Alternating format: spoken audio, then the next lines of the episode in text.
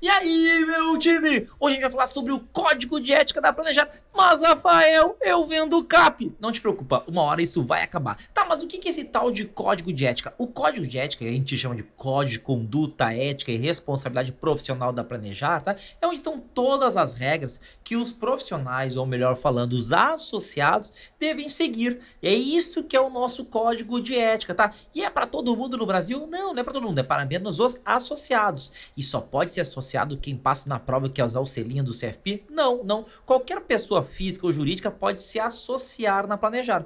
E aí, quando você se associa, você tem que fazer, aderir o código de ética. Ele é obrigatório a todo mundo. E para você ter o selinho lá do CFI, que eu sei que você vai ter, né? O que acontece? Você precisa aderir esse código de ética e se transformar num associado. E aí, mas quando eu sou lá e eu tô seguindo o código de ética, eu tenho que seguir o código de ética para tudo? Verdade, deveria, né? Mas o código de ética da Planejar, ele vai ser, vamos botar dessa forma, aplicado a todos os profissionais que estão executando qualquer planejamento envolvendo a marca do CFP. Então, por exemplo, você é um engenheiro, você constrói prédios e tudo mais, e você também é CFP, tá? E você levantou um prédio, ninguém sabe que você é CFP e você fez alguma coisa errada, brigou e tudo mais a planejar não vai ir lá e botar o código em cima de você e tudo mais e te dar multa. Não, não vai porque você não expôs a marca, você não utilizou a marca. Agora, se você está expondo a marca da planejar, executando algum planejamento, executando alguma tarefa com a exposição da marca do CFP, aí sim, ah, então agora entendi, ficou mais claro esse código, já que então não é para todo mundo, né, todo mundo do Brasil, mas sim apenas aos associados. Quem quiser fazer parte desse seleto grupo, né, de pessoas que trocam informações e tem descontos e participam de eventos e tudo mais, né, fazer parte desse mastermind aí do planejamento financeiro do Brasil, você tem que se associar a planejar e aí aderir a esse código de ética. E dentro desse código de ética a gente vai falar sobre os princípios princípios e também sobre as regras. Princípios são oito ao total, tá? E eles são coisas mais macros, tá? E esses princípios a gente vai estar tá falando sobre oito que na sequência são é o cliente em primeiro lugar, a integridade, objetividade, imparcialidade, profissionalismo, competência, confidencialidade e a diligência. São esses oito princípios éticos, tá? E as regras são coisas mais específicas. E aí são várias regras, mais de 20, a gente vai estar tá falando sobre todas elas. E a grande mudança aí desse nosso novo código aí que está uh, eh, instaurado aí para 2022 para frente, né? É que agora fica muito claro quais são as penalizações quando você infringe uma regra, qual que é, se ela é uma, é uma questão grave, gravíssima, e a gente também vai estar tá falando sobre esses carinhas aí, tá? Mas o princípio número um, que é o cliente em primeiro lugar, é, ele fala exatamente isso aqui, é colocar os interesses do cliente em primeiro lugar, né? É você pensar primeiro no cliente, né? E não em você. O segundo é da integridade, é fornecer, principalmente que num grande resumo, né? Fornecer serviços profissionais com integridade.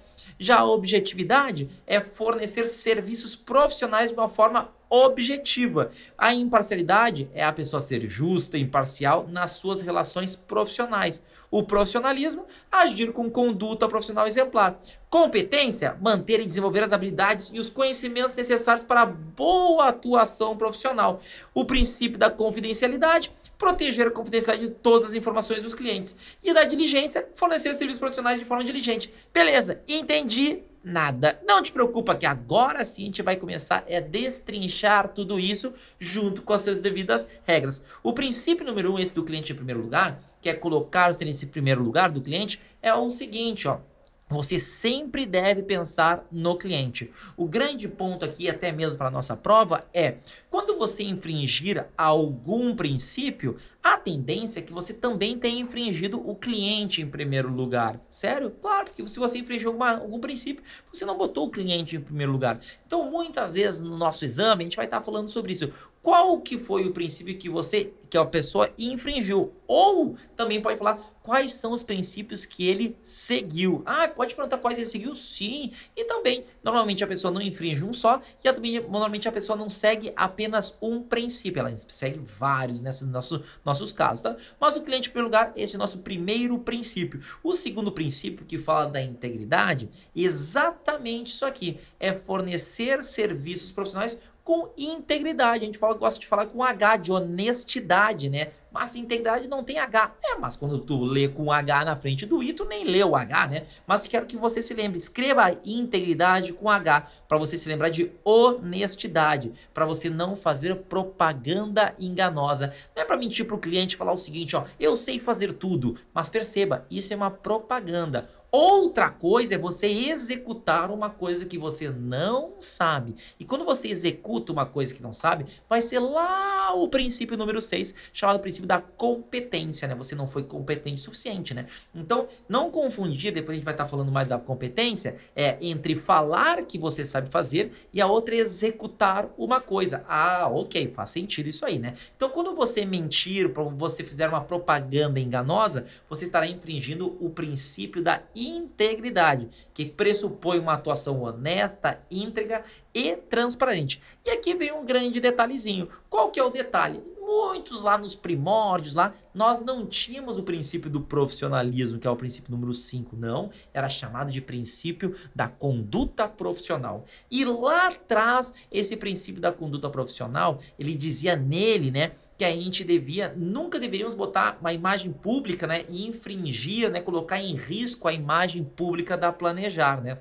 Só que agora esse textinho, ele está exatamente dentro do princípio da integridade, porque não é mais o princípio da conduta profissional. Hoje o princípio número 5 chama princípio do profissionalismo. Da mesma forma que também o princípio número 4, que antigamente chamava probidade, agora se chama imparcialidade. Então deu umas modificadazinhas pequenininhas, né? Mas é que é importante. Então esse princípio da integridade, além de falar que pressupõe que o profissional haja de uma forma honesta e transparente, também diz que deve agir com integridade e o planejador financeiro, né, o, o associado, manter e aprimorar a imagem pública do uso das marcas do CFP e o compromisso de bem servir. Então, essa parte a gente está falando sobre a imagem pública, né, do uso das marcas, a gente também está falando dessa parte da integridade, tá? Então, isso é muito importante, tá? E tem regras específicas aqui? Sim, e esse é um ponto importante também, né? As regras a gente consegue direcionar para os princípios. Os princípios são as coisas macros e as regras são as coisas micro, né? A parte mais específica, né? Então, o que, que o profissional deve, deve fazer? Fazer? Ele deve assegurar que suas preferências ou interesses pessoais não afetem de forma adversa os serviços prestados ao cliente e também exercer o julgamento prudente ao oferecer e prestar serviço. Ou seja, ó, pensa direito no que você vai oferecer, para você não fazer uma propaganda enganosa. Mas o que, que ele não pode fazer? Ele não pode omitir a clientes ou terceiros os potenciais benefícios gerados em proveito próprio pelos serviços prestados. Ele não deverá adotar conduta que possa impactar negativamente as imagens das marcas CFP da profissão do planejador financeiro. E isso é uma falta grave mais multa, tá? Então, quando eu te falar que esse é grave ou gravíssimo, esse é um cara importante, porque a planejada disse, esse é grave, esse aqui é grave. Então, você colocar, impactar negativamente a imagem da marca CFP, é uma falta grave. Outra coisa que ele não pode fazer é fornecer direto ou indiretamente informações falsas ou enganosas relacionadas às qualificações ou serviços. Isso é uma falta gravíssima. Eu sou um perito em tudo que eu sei fazer, tudo, tudo. Quer falar sobre direito internacional? Vem comigo. E a pessoa nem é formada em direito, não sabe nada, né? Então, não pode fazer isso aqui, né? E não, outro que também não pode fazer é incorrer em conduta desonesta, fraudulenta, enganosa ou falsa. Por isso que é o H de honestidade também é uma falta gravíssima, tá? Então esses três caras aí que é grave, gravíssima, né? Que são importantes a gente perceber, né? É a imagem, é fazer propaganda enganosa e a questão fraudulenta que eles não podem fazer. Isso é o princípio da integridade. Depois nós temos o terceiro princípio, que é o da objetividade. E a gente gosta de chamar isso aqui de objesuitabilidade, né? Por quê? Para a gente se lembrar do suitability, o API, tá? Porque esse princípio ele fala o seguinte, ó, a objetividade, o, planejador, o associado, ele deve fornecer serviços profissionais de forma objetiva. E essa parte é para você recomendar, né? Essas recomendações, elas devem ser feitas de forma pragmática, isenta, transparente e respaldada em princípios técnicos e não no achismo. Achismo não, né? Tem que estar tá respaldado em princípio técnico. E se você ofertar produto para todo mundo, né? Para Deus e o mundo, que você está ofertando um COI, por exemplo, a Deus e o mundo, que você deveria ofertar apenas para um, um, cliente, por exemplo, arrojado, e você ofertar para todo mundo, você infringiu o princípio da objetividade.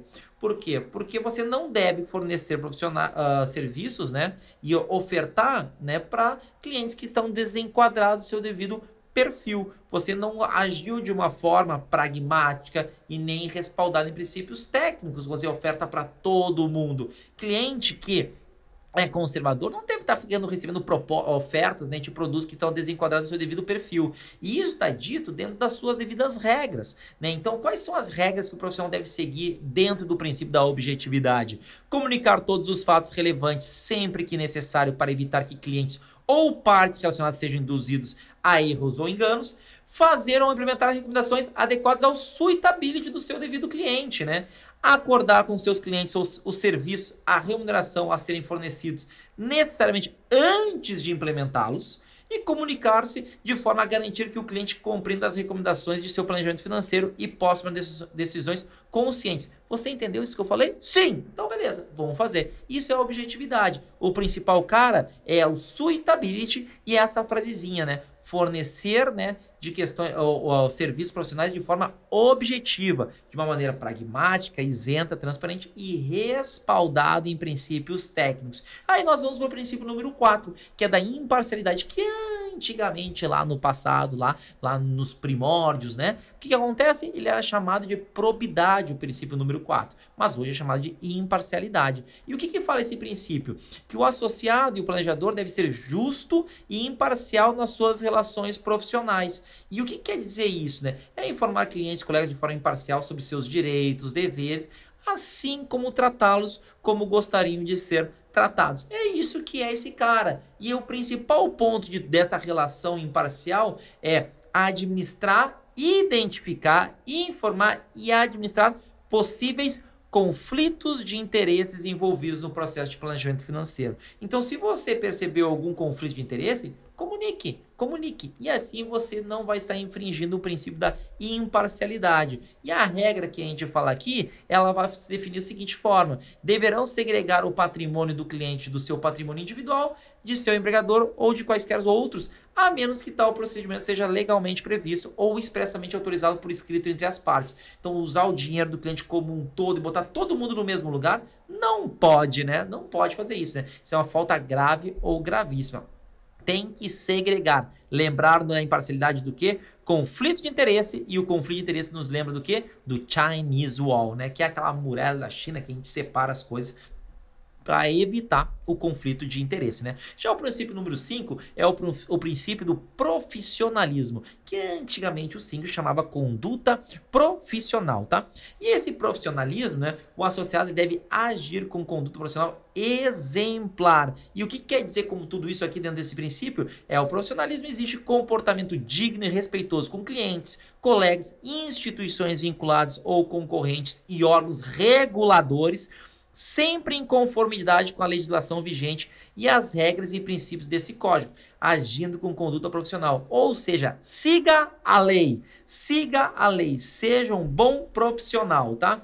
E dentro dessas regras, nós temos algumas regras bem importantes aqui, que eles devem ser seguidas. Quais são elas? Respeitar as diretrizes e regras do guia de uso das marcas CFP, cumprir e respeitar os procedimentos a planejar, incluindo as obrigações de educação continuada para manter o direito do uso das marcas. E aqui vem um ponto importante manter atualizados seus dados cadastrais do sistema do planejar em até 30 dias corridos da alteração. São 30 dias corridos e não 30 dias úteis, tá? Não são 30 dias úteis, são 30 dias corridos. Manda para planejar com, por carta ou por e-mail com AR, aviso de recebimento, né? E protocolo, tudo mais, tá? Então, muito importante esse carinha aqui, 30 dias corridos e não úteis, tá? E o que o profissional não pode fazer é, se o, ó, o profissional não poderá tomar ou emprestar dinheiro ao cliente, não pode ser agiota. Nossa, meu Deus, eu vou ter que largar minha segunda profissão. Eu adorava ser agiota. Não pode, não deve, tá? Então, ó, o associado e o profissional não deverão tomar ou emprestar dinheiro ao cliente, exceto quando? Quando o cliente tiver relação ou parentesco até o segundo grau com o profissional CFP, ou associado, ou for cônjuge ou companheiro, né? Tua esposa, teu marido pediu dinheiro emprestado, empresta, né? Se você quiser. Mas você não vai ter infringindo o princípio. Agora, um amigo, um cliente pediu dinheiro emprestado e você está emprestando dinheiro, ah, você está infringindo, está sendo agiota, né? Outro ponto que não é, é o cliente for uma instituição pertencente ao sistema financeiro nacional e o empréstimo tomado pelo profissional não estiver relacionado com os serviços prestados ou se o dinheiro emprestado ao cliente for da instituição. Ou seja, você está prestando um, um, um, serviço para uma grande instituição. Será que você não pode tomar um CDC, um cheque especial? Claro que pode, né? Por quê? Porque faz parte do trabalho dela. Agora, o seu cliente está precisando de dinheiro e você diz, não, eu te empresto aqui a 2%, 3% ao mês, vem comigo, vem comigo, vem comigo. Pô, tá sendo agiota. Ou você pegar dinheiro emprestado com o cliente, o cara vai achar, nossa, esse meu, meu, uh, meu planejador, o cara tá quebrado, ele não sabe cuidar nem do dinheiro dele, né? Então, é pensar no agiota, agiota, tá? E desses 30 dias corridos aqui, tá? O princípio número 6, que é o princípio da competência, ela fala que o, o planejador deve manter e desenvolver as habilidades e os conhecimentos necessários para a boa atuação profissional. É exatamente isso. E como é que a gente gosta de chamar isso da competência? Com pé o pé, as sandálias da humildade, tá? Esse é o cara. Ou seja, aqui que vem a diferença entre você falar que sabe fazer e executar uma coisa. Se você não é competente para executar uma coisa, não faça. Olha só que coisa mais interessante, né? Não sei fazer, não faça. Porque se você fizer, vai ser coisa errada. Então, não faça algo que você não é perito. Se você mentiu que sabia fazer, aí você infringiu o princípio da integridade. Se você executou uma coisa que não sabia fazer, você infringiu o princípio da competência. Lembre que nós temos lá a questão lá da competência, que a gente divide a competência entre capacidades, conhecimento e habilidades profissionais. Ah, isso é competência, exatamente. Essas três capacidades, que é saber coletar, analisar e sintetizar, ter conhecimento para poder fazer tudo isso e ter as habilidades profissionais, que aí a gente vai estar tá falando, né, de responsabilidade profissional, de prática, de comunicação e uma coisa chamada de cognição, né? Mas o que que o, o, o deve ser seguido o profissional dentro desse princípio, né?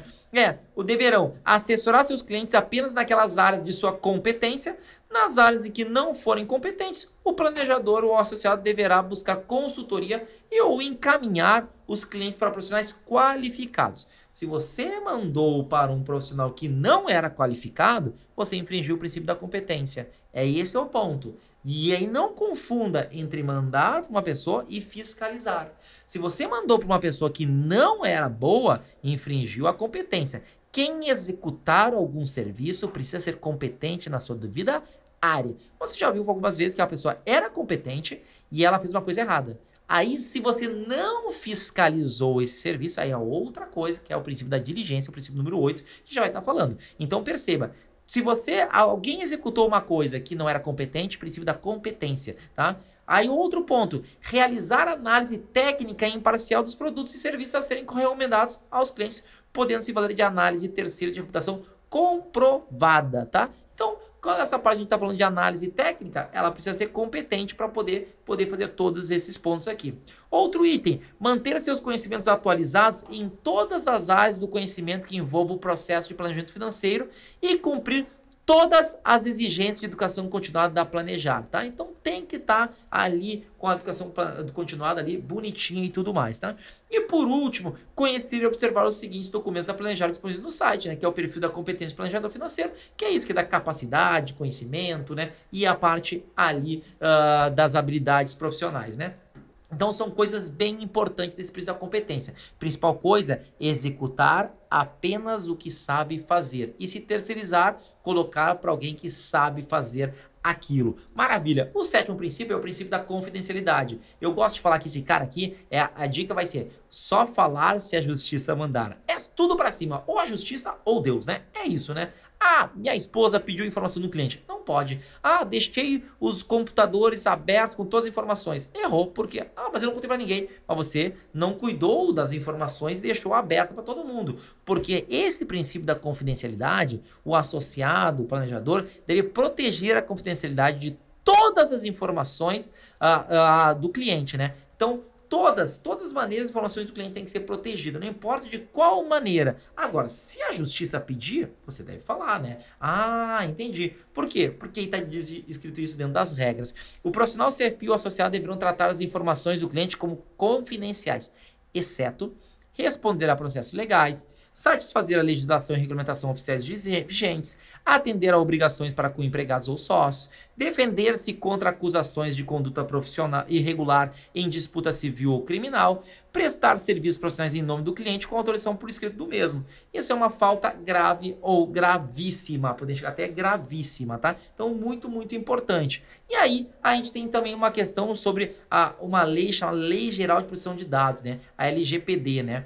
Se a pessoa infringir esta lei, falta grave, né? Então isso aqui também é importante. Então a LGPD está dentro do princípio da confidencialidade. Mas lembre, só falar se a justiça mandar, tá? E o último princípio é o princípio da diligência, né? Que o associado deve fornecer serviços profissionais de forma diligente, diligente, né? Por que diligente? Porque as funções de um gerente, né? O que que faz a diligência, né? É atender os compromissos profissionais com zelo, dedicação, rigor, cuidando e supervisionando adequadamente a execução dos serviços profissionais de acordo com o escopo, condições e prazos acordados com o devido cliente, né? Então, aquilo que a gente estava conversando, que é o seguinte, que muitas vezes as pessoas se confundem nesses princípios.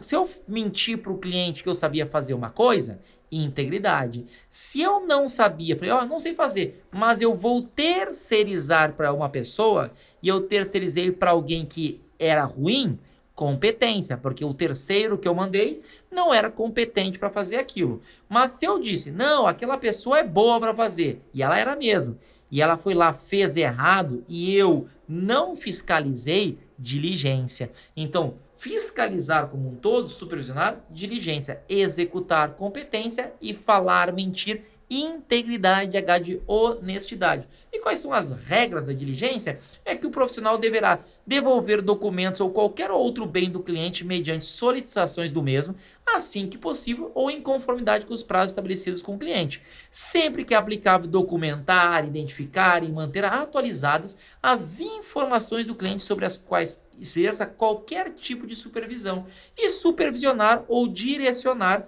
de forma prudente e responsável quaisquer subordinados ou terceiros a quem delegue responsabilidade por quaisquer serviços para o cliente.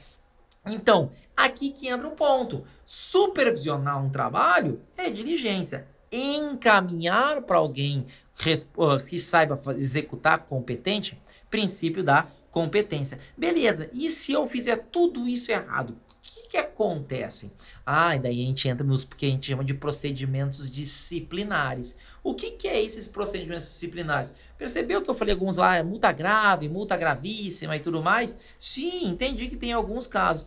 Por quê? Porque se a pessoa ela comete alguma infração, ela pode ter até cinco penalizações, cinco sanções, cinco, exatamente, mas é igual o trânsito. O trânsito, exato, é uma advertência privada, pode ser multa, advertência pública, suspensão temporária e revogação. Mas o que isso aí tem a ver com o trânsito? Você fez uma curva errada, fiz. Então pode ver lá o fiscal do trânsito, olha, você fez uma coisa errada, você não deve fazer mais isso. Isso é uma advertência privada. Isso é apenas uma infração leve. Agora, se você já chegou na sua casa, nossa, meu, tomei uma multa. Exatamente, pode tomar multa, que é o segundo caso. É pior que uma advertência privada. E essa multa não poderá exercer 50 vezes o valor da anuidade, 50 vezes. Depois a gente pode ter uma advertência pública, porque é muito pior você ter advertido publicamente do que privadamente pagar uma multa. Ninguém soube, ninguém soube. Ah, legal. Isso é uma infração grave. Quando a gente falou de grave, é advertência pública para frente. O quarto item é uma suspensão temporária. A suspensão temporária, o que, que ela é? Uma infração gravíssima. E por último, revogação, que também é uma informação gravíssima. E com o trânsito, no terceiro item, né, a advertência pública, sair no jornal, nossa, aquela pessoa fez coisa errada. No quarto item, é a suspensão da habilitação. E o último é você nunca mais poder dirigir. Essas são as cinco penalizações. Então, no Código Planejar também são cinco penalizações. Advertência privada, multa pública, suspensão temporária e a tal de revogação. Tá, mas como é que vai funcionar tudo isso aí? Eles vão chegar e vão me, vão me multar e tudo sem eu nem eu poder me defender? Não, não é assim que vai funcionar o procedimento disciplinar. Dentro desse procedimento disciplinar, nós temos três caras que são importantes: o Conselho de Normas Éticas, a equipe planejar e o grupo de trabalho. O que, que, que é o Conselho de Normas Éticas? Conselho é a pessoa, ela não executa nada, né? Conselhos eles falam, eles pensam. A função, é, eles têm como função a apreciação das denúncias com o poder de decisão sobre a instauração ou não de procedimento disciplinar. A equipe planejar é a que é responsável pela supervisão, acompanhamento e verificação da adequação dos documentos e conduta dos profissionais certificados perante as normas do Código de Ética, além de receber, é claro, né, as denúncias com os profissionais certificados dos associados. Por quê? Porque alguém está querendo fazer uma denúncia, ele manda para a equipe planejar. A equipe planejar dá uma olhadinha primeiro e manda lá, tem que entrar, manda para o conselho. O conselho vai dizer, nossa, de fato tem que instaurar um processo. E aí quem que vai executar? É um cara chamado grupo de trabalho, que é responsável pela condução dos trabalhos na busca da realidade dos fatos e elaboração, e elaboração de um parecer. E aí, depois que ele faz esse, é, esse parecer, ele encaminha de volta para o conselho para dar as devidas sanções que devem ou não devem ser feitas. E quem é que pode fazer, mandar uma denúncia, tá? Qualquer pessoa física ou jurídica. Qualquer pessoa física ou jurídica pode fazer isso, desde que seja feita por um instrumento escrito e encaminhada pelos canais eletrônicos oficiais da Planejar, com a identificação inequívoca do denunciante. Não pode ser uma denúncia anônima. Ou então, qualquer pessoa física ou pessoa jurídica pode denunciar um, anúncio, um associado mas precisa ser feito pelos canais eletrônicos oficiais da Planejar e tem que estar tá ali identificado quem é o denunciante. Não pode ser anônimo. E como funciona todo esse processo? É o seguinte, olha só, alguém quer fazer uma denúncia, ele vai lá e encaminha para a equipe da Planejar. A equipe Planejar olha, analisa e diz: Ó, oh, acho, acho que de fato tem aqui algo a, a ser aqui, tomar alguma sanção. A equipe planejar encaminha para o Conselho de Normas Éticas. Este conselho, ele vai se reunir, numa, vai ter uma reunião ordinária, que pode ser até a terceira reunião ordinária do conselho, né? Para analisar, analisar os devidos indícios, tá? E os descumprimentos. E aí, naquela reunião, indicar o coordenador do grupo de trabalho.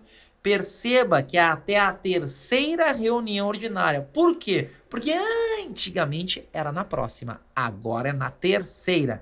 Então a equipe planejada recebe, analisa, vou mandar para o conselho, o conselho tem até a terceira reunião, ele vai lá e vai botar o instalar o processo ou não. Instalar o processo, ele define quem é o coordenador do grupo de trabalho. Aí ele, esse esse grupo de trabalho, a equipe da planejar, né, ela vai fazer a, a, a questão, vai mandar para o grupo de trabalho que vai conduzir a investigação como um todo. Aí a equipe planejar vai elaborar um relatório sobre, sobre o caso em até 15 dias úteis contados da referida determinação e apresenta do grupo de trabalho. Então a equipe da planejar e o grupo de trabalho vai estar sempre juntos nessa função aqui. Tá? Então a equipe da Planejar recebe a primeira vez, manda o conselho, o conselho vai lá e define ali o coordenador do grupo para poder fazer todo o processo. Depois vai para a equipe, grupo de trabalho, a equipe pega os documentos, manda para o grupo de trabalho analisar de novo, né? E aí vai entrando nesse trabalho entre, entre o grupo de trabalho e a equipe Planejar. Até que eles montam o relatório, o grupo de trabalho analisa esse relatório como um todo e ele pode até pedir mais documentos complementares que quem vai fornecer essa questão e vai estar apoiando o grupo de trabalho vai ser quem? A equipe da Planejar. Então a equipe da Planejar e o trabalho vão estar sempre juntos nesse processo. Depois que eles montam todo esse caso, eles vão lá e vão, a, vão mandar para o Conselho de Normas Éticas de, no final. E aí esse Conselho de Normas Éticas vai ver, ó, oh, será que deve arquivar o processo? Será que eu devo fazer uma multa? O que, que eu devo fazer? E aí eles vão tomar a decisão, se tiver que ter advogado para se defender, você vai poder se defender e tudo mais, e o processo daí ele é concluído. Então a ordem cronológica é a primeira questão vai para a equipe da planejar, a equipe planejar manda para o conselho, o conselho analisa, vê se tem que entrar, define o grupo de trabalho e começa todo o processo entre o grupo de trabalho pedindo documentos, trabalhando em cima disso e pedindo as, as coisas para aqui planejar. Depois volta para o conselho, o conselho finaliza isso como um todo, dando a devida penalização, se é advertência privada, multa pública, suspensão temporária ou a devida revogação. Mas o nosso código de ética é isso, são esses oito princípios, as devidas regras, que a gente precisa entender cada uma delas, né? E aí entender as devidas penalizações de como é que vai ser esse devido processo. Tá bom, galera? Mas é isso o nosso código. Escuta esse áudio várias vezes, leia o código, né? Porque ele é muito, muito importante e a gente estaria falando de entre de 8 até 10 questões da prova, tudo sobre esse código de ética.